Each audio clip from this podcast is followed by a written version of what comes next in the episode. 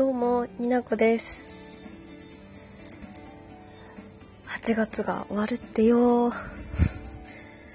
学生の皆さんはもうすぐ夏休みが終わるんですかね。大学生は9月半ばぐらいまでお休みですかね。すげえ懐かしいんですけど。はい。今日も話をしていきたいかなと思います。この番組は二次元好きの30女が好きなことをゆるゆると語るそんなラジオです。二次元に連れてって第3回始まります。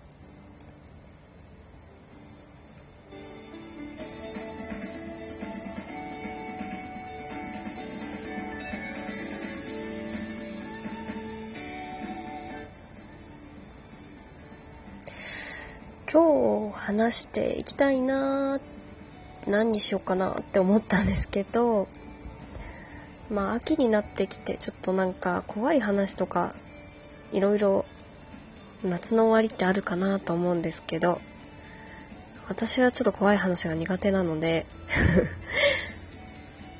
あのー今日は妖怪アニメについてちょっと語っていきたいなと思ってます。まあ、妖怪っていうとやっぱ「ゲゲゲの鬼太郎」が一番最初最初っていうかこう有名どころだしこうずっと時代を超えて人気がある妖怪アニメだとは思うんですけどなんかなん今何期目ですかね？今もやってますよね。ちょっと私が好きなエースの声をししてらっしゃる。あ名前が出てこない。あ辛い。30辛い。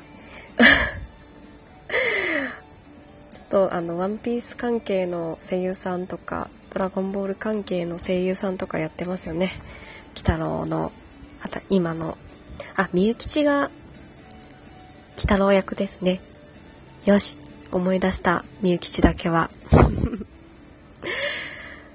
で小学校の時とかにヌーベイが始まってすごいなんか怖いなんかトラウマになるレベルの怖いやつありましたよね。テケテケとか。なんかもう寝れないの。アニメ好きで見てるのに寝れない。怖かった。今アマゾンアマん？発音おかしい今アマゾンプライムでやってますよねヌーベイ。プライム会員だったら多分タダで見れると思うんですけどぜひご覧になったことがない方は見ていただきたいなと思います。ヌーベイもなんだろう男女関小学生なりになんか男女関係のララブな要素とかも見てあいいなって思ってたちょっとマセガキだったんですけど。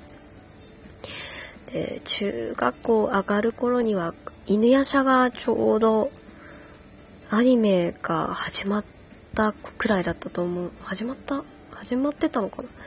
だと思うんですけどすごくハマって犬夜叉すごくない？なんなのこのイケメンみたいな。かごめちゃんになりたかった私は。弥勒様もいいですけどね。しっぽうちゃんも可愛いけど。なんだろう。でも漫画を集め出すと割と高橋留美子先生の絵柄がもうあって絵柄もあってかすごい怖いしアニメではなんかちょうど7時か7時半ぐらいに放送があってなんかご飯を食べる時間帯におどろおどろしいなんかこう妖怪をバシャーって犬夜叉が切っていって流血みたいな感じだった。あの苦情があってあの打ち切りになったという噂を私は当時耳にしておりました。でもなんか完結編もきちんと放送されて犬夜叉いいですなーって思ってました。ちょっと井戸に飛び込んで死ぬね。死ぬからやめときます。ととは妖怪アニメでなんか何かあったかなっていろいろ調べたんですけど小学校の時とかもうわかんないと思いますけどね今の方は。ゴーストスイーパー三上とか。あのアルファベットで GS って書いてゴーストスイーパー美しい神で三上なんですけどね。なんかボディコン着た綺麗なお姉さんが妖怪をと戦うやつだったと思うんですけど。詳しくは覚えてないですね。なんか1993年の春アニメって今調べたら載ってました。オカルトコメディだそうです。なんかすごいなんか見てた記憶があるんですけどね。まだ6歳ぐらいかな？5歳ぐらいかな？なのでちょっとはっきりとは覚えてないです。まだそういう懐かしいのもありつつ。でちょっと大人になってからハマったのが夏目友人帳ですね。とっても好きですね。にゃんこ先生かわいい。あのナルトのかかし先生をされてる声優さんとにゃんこ先生の声が一緒って知った時の衝撃。すごいですね声優さんは。夏目友人帳がご好きにもう好きになって、まあ、ブルーレイ持ってるんですけど第1話で号泣してるしなんか夏目友人帳にはまったのでその緑川由紀先生の作品を他にも見たいなと思って漫画で「蛍火の森へ」を見たんですけどアニメ映画でしたっけ？映画にもなりましたよね。とっても切ない。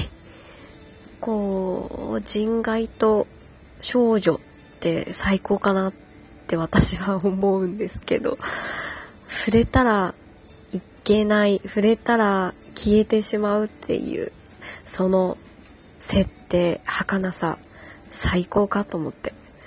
いやもうめっちゃ悲しいんですけどね。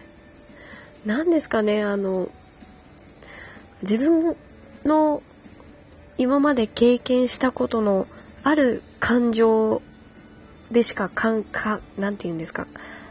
か考えられない。うん感覚として得られないはずなのになんかその一瞬は自分がこれまでに感じたことのない悲しさを感じるというかとても切なくてでもあったかくなるようなお話ですのでもしご覧になったことのない方は「蛍火の森へ」ぜひご覧になってください。あとは虫師もすごく好きですね。なんだろうたまに救われない話とかもあって、ああ、なんかもう全然、ああ、もう全然スッキリしないみたいな終わり方の時もあるんですけど、とても考えさせられる。音楽も素敵ですね、虫師は。声優さんの喋り方もすごく落ち着いて、こう、まあ、キャラクターっていうのもあるんですけど、怖いし、おぞましいし、なんか救いがない話が多い中、でもやっぱりなんかこう、あーっていう気持ちにこうなるアニメですね、虫師は。心静かにこう揺れるみたいな、あもう全然語彙力がないですね そんなお話ですね。となんかしっかりは見てないですけど、ぬらりひょんの孫とか、ジャンプでしてた時ちらっとは見てたんですけどね。でもしっかり見てないからわかんないんですよね。誰かラジオで好きな方お話ししてくれないかな。ハマりたい。勝手にハマれよって話なんですけど。そうですね。あと何があったかな。妖怪アニメ。あああやかし。あの2006年の冬アニメで、あの、薬、薬屋さんあ、あ、名前が出てこない。ひどいね、今日は、本当に。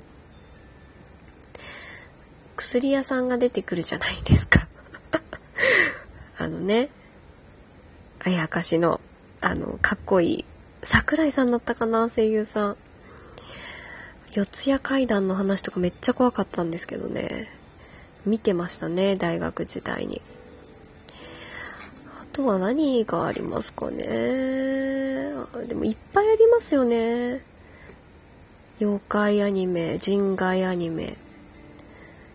人外の幅の広いこともあるんですけど、なんか、夏目友人帳が一番そういうのなんか人と触れ合ってはならないっていうところで表現がこう切なくも怖い部分があったりとかか目に見えないいるんじゃないかっていうこう妄想をかきたてられるからいいなって私は思います今アニメやってるんだったらあれですかねカクリオのあれなんて読むんですか？宿飯か。クリオの宿飯もとってもいいですよね。小西さんかっこよい。本当に声が大旦那様。あと、銀次さん役のトキさんもいいな。トキさん。優しい声でいいですよね。主人公の葵ちゃんも可愛いし、なんかご飯作れる女子になりたいって思いますよね。ああ、もうこんなに喋ってる。もうぜひ、皆さん、おすすめの妖怪アニメあったら教えてください。また、語ると思います。最後まで聞いてくれてありがとうございました。二次元に連れてって、ダンス第3回噛んじゃった。ありがとうございました。